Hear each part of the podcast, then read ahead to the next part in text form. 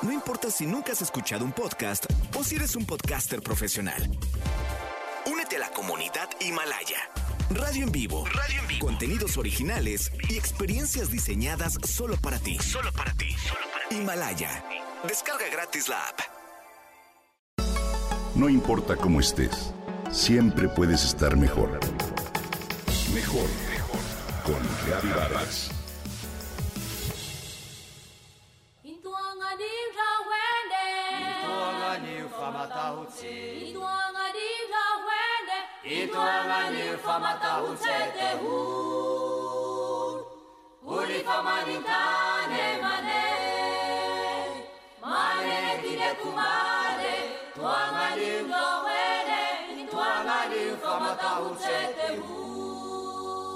Esta fascinante historia de curiosidad, intuición y conocimientos comienza en Madagascar, frente a la costa sudeste de África.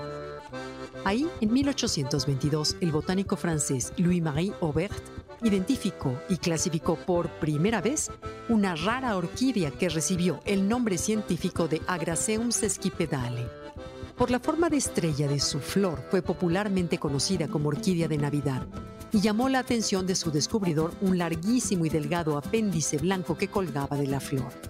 El tamaño de este tubito variaba entre los 25 y los 30 centímetros y al fondo de él estaba depositado el néctar. Pasaron algunos años, el científico francés murió y en 1859 se publicó un libro que cambiaría el rumbo de la ciencia, El origen de las especies de Charles Darwin.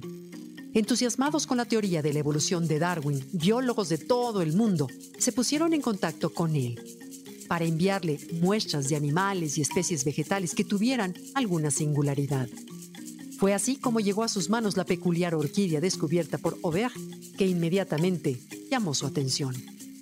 La escudriñó con todo el interés científico y planteó una hipótesis que en su tiempo pareció absurda y descabellada.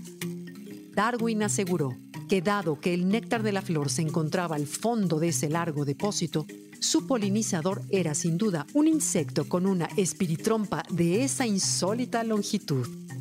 50 años después de la afirmación de Darwin, y ante la sorpresa de todos, ese insecto fue descubierto.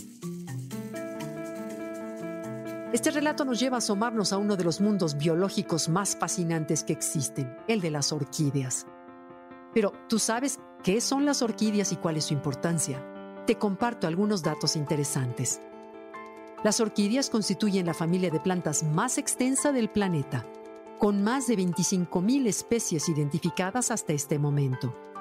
Lo interesante es que cada una de estas especies tiene una flor particular que no se parece a ninguna de las otras y difícilmente puedes pensar al ver dos o tres de ellas que se trata de parientes cercanas. El rasgo en común de todas es que son flores simétricas, con formas, colores y estructuras llamativas e insólitas. Tal como Darwin lo aseguró, esto se debe a la necesidad de atraer a los polinizadores y asegurar la permanencia de la especie, ya que para las plantas, las flores no son simplemente un adorno, sino que actúan como estructuras reproductivas. Por eso, hay polinizadores que solo se relacionan con una especie de orquídea. La variedad de orquídeas de México es asombrosa y hasta el momento se han clasificado a más de 1.300 especies.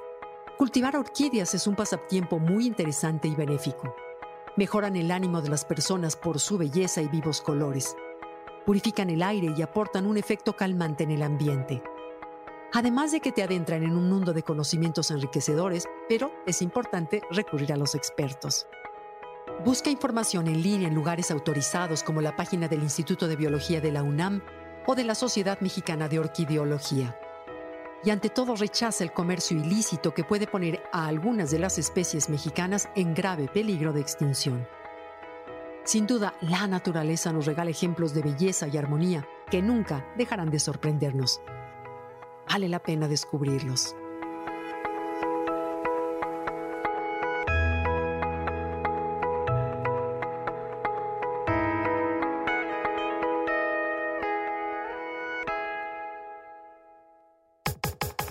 Comenta y comparte a través de Twitter. No importa cómo estés, siempre puedes estar mejor. Mejor, mejor, mejor. con Gaby Vargas.